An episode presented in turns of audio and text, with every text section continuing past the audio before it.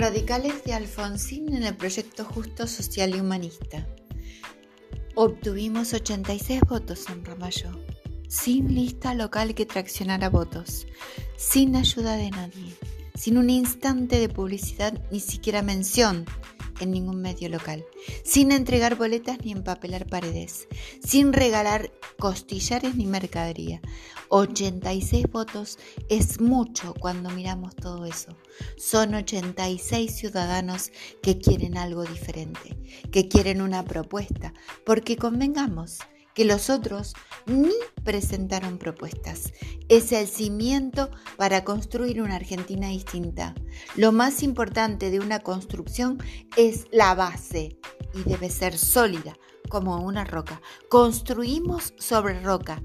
Escasea, sí, pero no aceptamos nada de menor calidad.